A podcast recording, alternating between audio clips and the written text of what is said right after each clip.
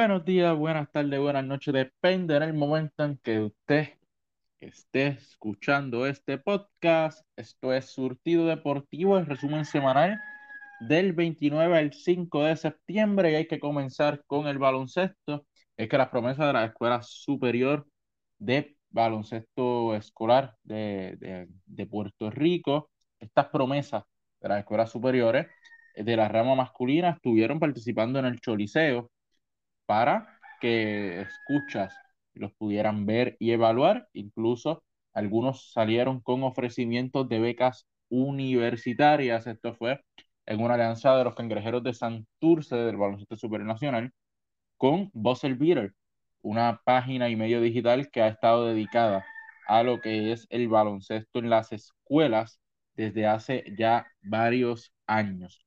Esto, esta alianza pues dieron la oportunidad de que se celebrara el National Basketball Showcase 2021 en el Coliseo de Puerto Rico José Miguel Agrelot en San Juan, donde como mencioné, varias promesas del baloncesto escolar, eh, especialmente de escuelas superiores, se dieron cita, 30 jóvenes.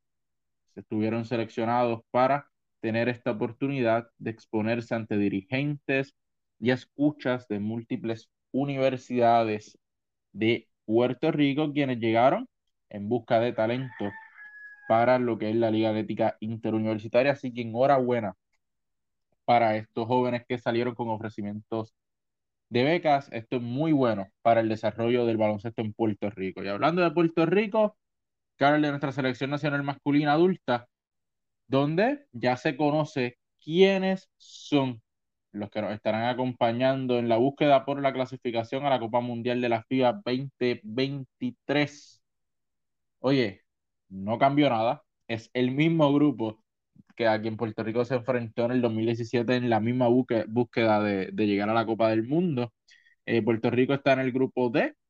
Eh, la primera ronda de esta clasificación comenzará en noviembre donde se estarán enfrentando Estados Unidos, México y Cuba. La Copa del Mundo se estará celebrando en Filipinas y Japón e Indonesia del 25 al 10 de septiembre del año 2023. Así que la Copa del Mundo se dividirá en tres países. Puerto Rico nuevamente el mismo grupo. México, Estados Unidos y Cuba, bien importante, las victorias sobre México y las victorias sobre Cuba porque pues sabemos que Estados Unidos quizás es más complicado de ganar, aunque no imposible, ya que obviamente no llevan a sus equipos grandes a este tipo de clasificatoria, sino que tienen un equipo de G-League o con jugadores universitarios. Todo, todo depende. Normalmente eh, en esa clasificatoria hubo jugadores de la G-League que de igual manera eh, son jugadores bien atléticos, pero no imposibles de vencer. Así que Puerto Rico eh, tiene que llevar su mejor grupo. Hay que ver cómo resuelven los problemas con, con algunos jugadores. Tiene que darle oportunidad a los jóvenes, pero sin perder de perspectiva que es, se está jugando una clasificación. Ya sabemos que no se lució tan mal, aunque no se logró nada en lo que fue el repechaje olímpico en la Copa del Mundo tampoco se lució mal. Puerto Rico puede hacerlo, es cuestión de ajustar una que otra pieza. Eh, Condit eh, sí puede estar y otros jugadores que puedan ayudar a Puerto Rico, especialmente en esos partidos versus México y Cuba, que son los cuatro partidos que Puerto Rico tiene que asegurar para pasar al menos segundo en esta fase de grupo. Siguiendo con el baloncesto, hay que hablar de la Liga Sub-22 de Puerto Rico, donde los Potritos de San Germán comenzaron con victoria como visitante, derrotando 76 por 67 a los Diamantes de Arecibo. Por San Germán, Egdiel Castillo fue el mejor en la ofensiva con 22 puntos. En el caso de los Diamantes, Nicolás Santos fue el mejor anotando 19 puntito. Vamos a estar bien pendientes de lo que esté pasando en esta Liga Sub-22, especialmente de lo que suceda en esta área oeste eh, y los potritos de San Germán. El baloncesto superior nacional, Ángel Junito Álamo fue dejado en libertad por los gigantes de Carolina y este estampó su firma con los cangrejeros de Santurce Álamo con los gigantes tenía promedio de apenas 2.5 puntos en 17 partidos. Sabemos que obviamente en los cangrejeros va a tener un mayor rol y va a ser un jugador muy importante en esa rotación de hombres grandes viniendo del banco, ya que su nuevo refuerzo eh, no parece ser un jugador de impacto para ellos. Los Atléticos de San Germán regalaron, por decirlo así, a Benjamín Colón a los Leones de Ponce. Eh, a cambio, San Germán recibió selecciones de segunda ronda del sorteo de nuevo ingreso 2023 y 2024. Es increíble que San Germán regalara a el jugador que cuadraba esa rotación de hombres grandes, que traía energía del banco y, y que aportaba más allá de puntos y rebotes, aportaba en otras facetas de juego y daba descanso a los refuerzos, a la de incluso en muchas ocasiones también a Paris Paz. Hacía tremenda combinación con, con Benjamín, con Paris Bass, con Onsi Branch, eh, con los jugadores de los Atléticos. Realmente caía muy bien el equipo, pero por razones eh, que personales de él, él no quería estar en San Germán, lo había expresado, aún así había sido muy profesional y daba todo de él en los juegos. San Germán termina cambiándolo, no es que lo cambien, sino por lo que lo cambian, siendo un jugador de importancia para el equipo. Otros que hicieron cambios son los Mets de Guaynabo, quienes salen de Christopher Thomas y contratan a Brad Greenberg. Eh, ha tenido experiencia en la NBA como asistente, eh, fue vicepresidente de los Philadelphia 76ers en la época de Allen Iverson, fue dirigente de los clubes Maccabi Haifa, Shafiro Jerusalén y el Ironi Siona en lo que es Europa. Con este último consiguió el campeonato de la Copa Europa FIBA de la pasada temporada y además de eso fue nombrado como entrenador del año de la Copa de Europa FIBA 2021. Internacionalmente con selecciones ha estado al mando de las selecciones de Venezuela y Kosovo y hasta el día de hoy, lo último que ha hecho internacionalmente con las selecciones es que es asistente de la selección canadiense. Los indios de Mayagüez también anunciaron un cambio y en la salida de Jesse Coban y la contratación de Seiya Austin. Austin encaja perfectamente en lo que es el sistema de juego del nuevo coach, un jugador que corre bien la cancha, que mide casi siete pies, que puede lanzar de afuera, puede poner la bola en el piso, rebotea. Prácticamente un jugador que encaja muy bien, hay que ver cómo puede desarrollarse eh, dentro de este núcleo a estas alturas de la temporada, pero sin duda debe ser un jugador que los ayude. Ya los jugadores seleccionados al juego de estrellas ya están. Eh, Benito Santiago y David Vuelta serán los capitanes. En, eh, se puede decir por la sección eh, B está Benito, Javier Mojica, Ismael Romero, José Juan Barea, Ángel Núñez. En la parte de los titulares, en la sección A está David Vuelta, Walter Hodge, Chinemelo Lonu, Yesriel Jesús, Paribas y París En cuanto a las reservas, por la sección B está Ángel Rodríguez, David Stockton, Ronaldo Bachman, Alexander Franklin, Chris Ortiz y Will, Will Martínez y Jonathan Ocasio. Por el grupo A está Devon Collier, Jonathan Rodríguez, Víctor Liz, Mike Rosario, Tu Holloway, Gilberto Clavel y Justin Reyes. Devon Collier, que lo mencioné, sí fue elegido, pero no estará participando, así que en su lugar estará Emi Andújar. Tengo muchos problemas con que Ronaldo Balba y José Juan Barea estén allí. José Juan Barea al momento de ser seleccionado apenas tenía siete partidos. Ronaldo Balkman apenas tiene cinco partidos jugados en el baloncesto supernacional. Ángel Rodríguez, quien es el sólido candidato a jugador más valioso, no será titular. Eh, José Juan Barea sí lo será. Eso es sumamente increíble. Y adicional a eso, eh, hay jugadores que se han quedado fuera, como Thomas Robinson, como Timash Parker, eh, entre otros jugadores que, que sí merecen estar, que sí han estado la gran parte de, la temporada, en comparación con jugadores como eh, Geraldo Bachman, José Juan Barea, el mismo Justin Reyes, que son jugadores que no llevan tanto tiempo jugando esta temporada y, y le están quitando espacio a otros jugadores e incluso refuerzos que se han ganado estar allí, pero bueno, ya lo hecho, hecho está y hay que disfrutar ese partido el próximo 11 de septiembre por la cadena televisiva de Telemundo. Así que va a haber competencias, va a haber juego de celebridades, así que bien pendiente a lo que esté pasando en la página del baloncesto supernacional y la cadena Telemundo. En este fin de semana, el viernes, Santurce derrotó a Guayama, Ponce cayó ante Mayagüez, Quebradillas cayó ante Fajardo el sábado, San Germán derrotó a Humacao, Fajardo derrotó a Ponce y lo que fue el domingo, los vaqueros cayeron derrotados ante los Mets de Guaynabo, perdiendo su invicto de la temporada increíblemente. Los vaqueros de Bayamón cayeron luego de estar dos semanas fuera por COVID-19. Se nota que le hizo mucho daño y lo sacó de ritmo. Y unos Mets de Guaynabo que vienen jugando su mejor baloncesto, eh, aunque obviamente son un equipo con muchas debilidades. Eh, el cambio de dirigente también en medio.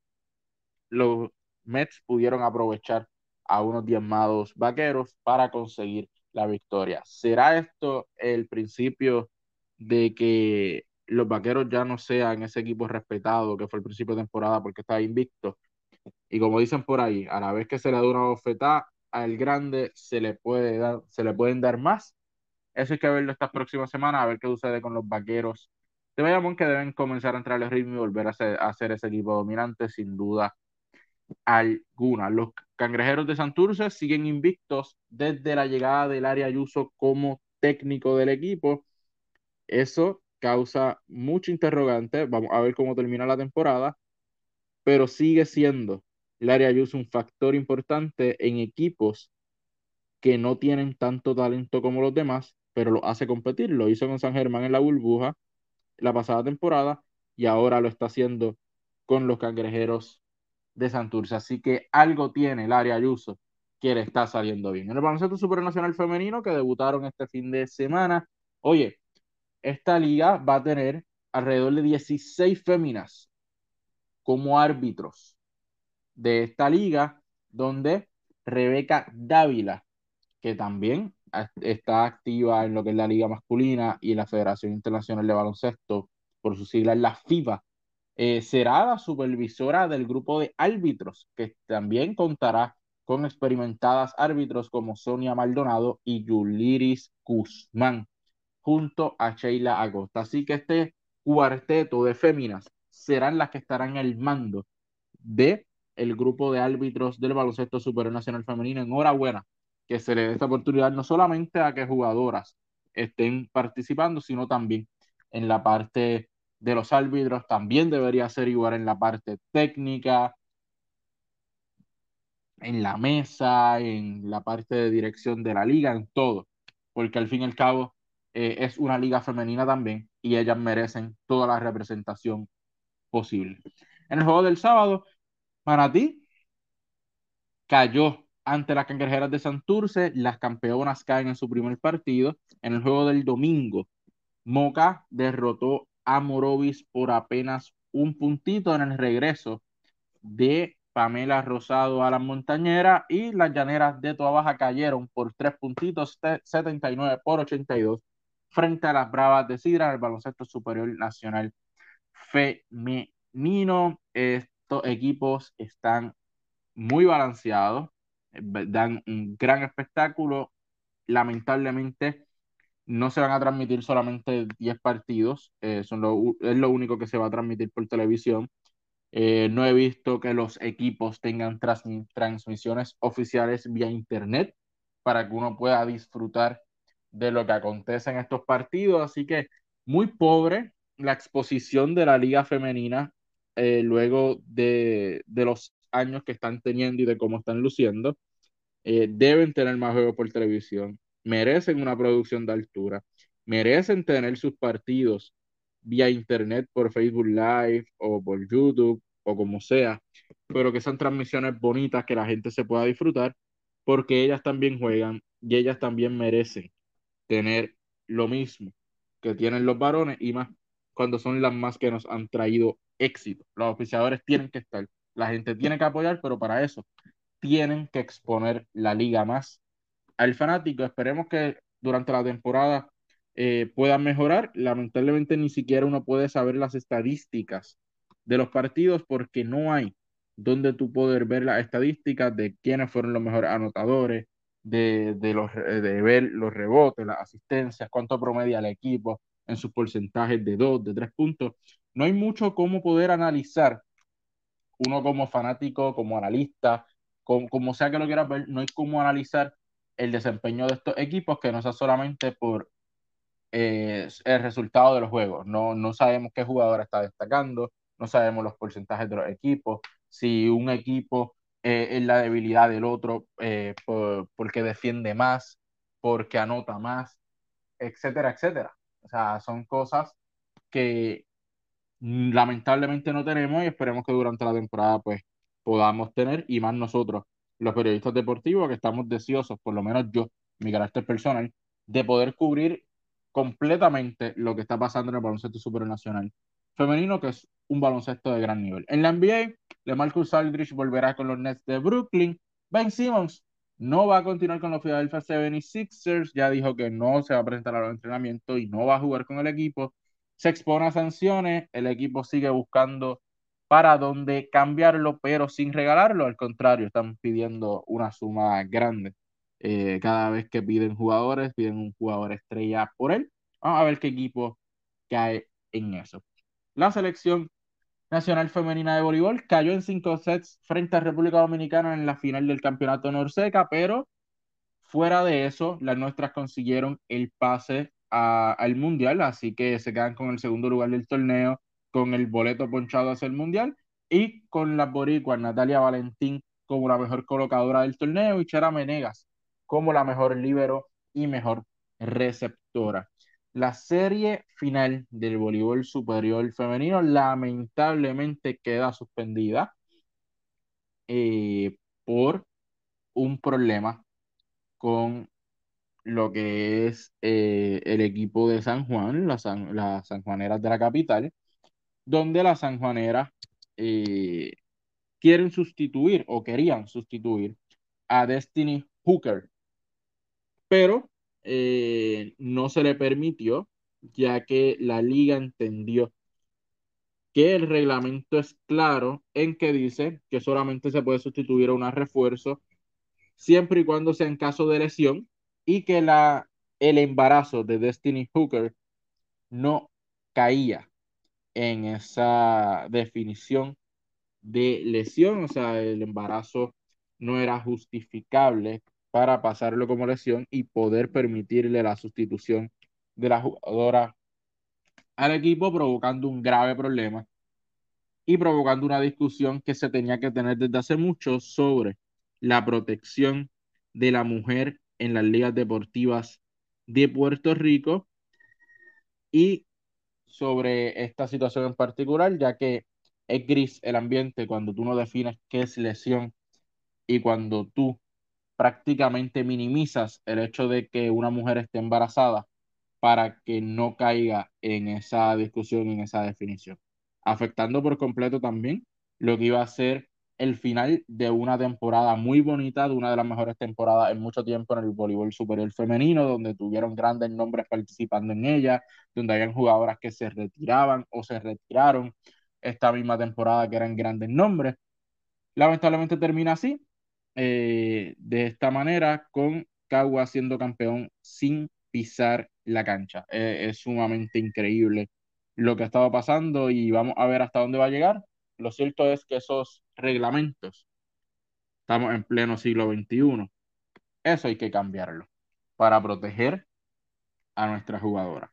El voleibol superior masculino, en cambio, abrirá escena el 16 de septiembre cuando los tetracampeones mes de Guaynabo reciban a los Changos de Naranjito esta temporada. La liga cuenta con la participación de los Patriotas de Lares, que también ese mismo día estarán visitando a los nuevos Caribes de San Sebastián. Estarán activos en el torneo Guaynabo, Mayagüez, Carolina, Arecibo, Lares, San Sebastián, Yauco y Naranjito. En el béisbol, Después de haber perdido el primer compromiso ante México, el equipo nacional sub-12 se llevó la victoria en sus próximos dos desafíos en el torneo pre-mundial de dicha categoría que se disputa en la Ciudad de México, en Aguascalientes, dominando a Colombia 13 por 7 y ante Panamá 6 por 4. Listo el calendario de la Serie del Caribe 2022. La Serie del Caribe estará comenzando el 28 de enero y terminará el 3 de febrero.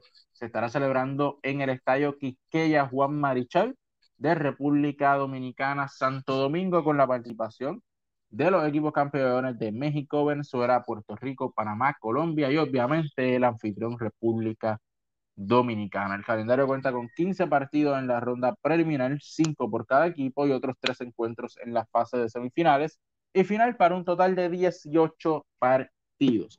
La Liga de Béisbol de Puerto Rico, Roberto Clemente, ya confirmó las novenas que estarán participando. Estas son Caguas, Mayagüez, el RA12, Cangrejeros de Santurce Gigantes de Carolina. Ya estos tienen sus reservas, pueden ir a la página de la liga y allí pueden ver las reservas de estas novenas. Los tiburones de Aguadillo y los atenienses de Manatí no estarán participando y sus jugadores estarán siendo agregados a la lista de agentes libres. Y hablando de esta liga, se rumora que el artista urbano Dari Yankee estará siendo parte de los accionistas mayoritarios de los cangrejeros de Santurce, algo que todavía no se ha hecho oficial, pero que sería muy bueno para la liga y para el equipo. Esperemos que más artistas urbanos y, y artistas en general que tengan la capacidad económica para invertir en un equipo lo hagan, ya sea en baloncesto, voleibol, boxeo, lo que sea. Eh, pero el deporte de Puerto Rico necesita estabilidad económica y estos jugadores que tienen millones y millones de dólares, eh, estos artistas, discúlpame, que tienen millones y millones de dólares, pueden ayudar a que la liga en Puerto Rico y los equipos se estabilicen económicamente, eleven lo que es el espectáculo y sea algo más agradable para los fanáticos. Oye, y obviamente llenar las canchas y los parques con su presencia. En lo que es las ligas mayores, eh, el puertorriqueño Jan López debutó esta, esta pasada semana, también lo hizo el receptor puertorriqueño Jean Paul González, así que eh, uno lo hizo con los Boston Red Sox, el otro lo hizo con los indios de Cleveland, hay que estar bien pendientes, seguramente van a haber más puertorriqueños subiendo a las mayores en, los en esta semana y la próxima. La puertorriqueña Amanda Diel Serrano defendió su título de manera exitosa de las 126 libras, derrotando por decisión unánime a la mexicana Yamilet Mercado. Estaban en juego los cinturones de la OMB, OIB y CMB.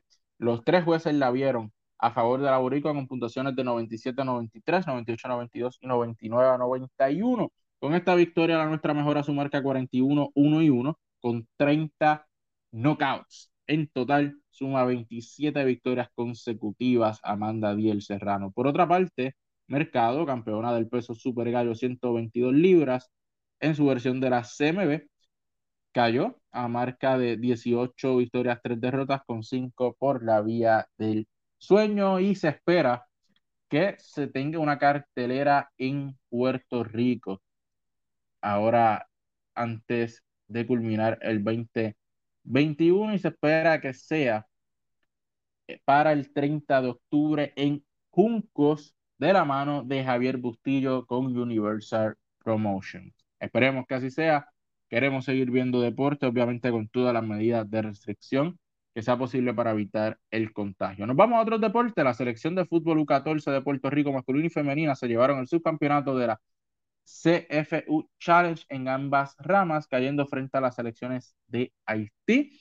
Así que los nuestros quedaron eh, segundos en ambas ramas. Enhorabuena para los nuestros.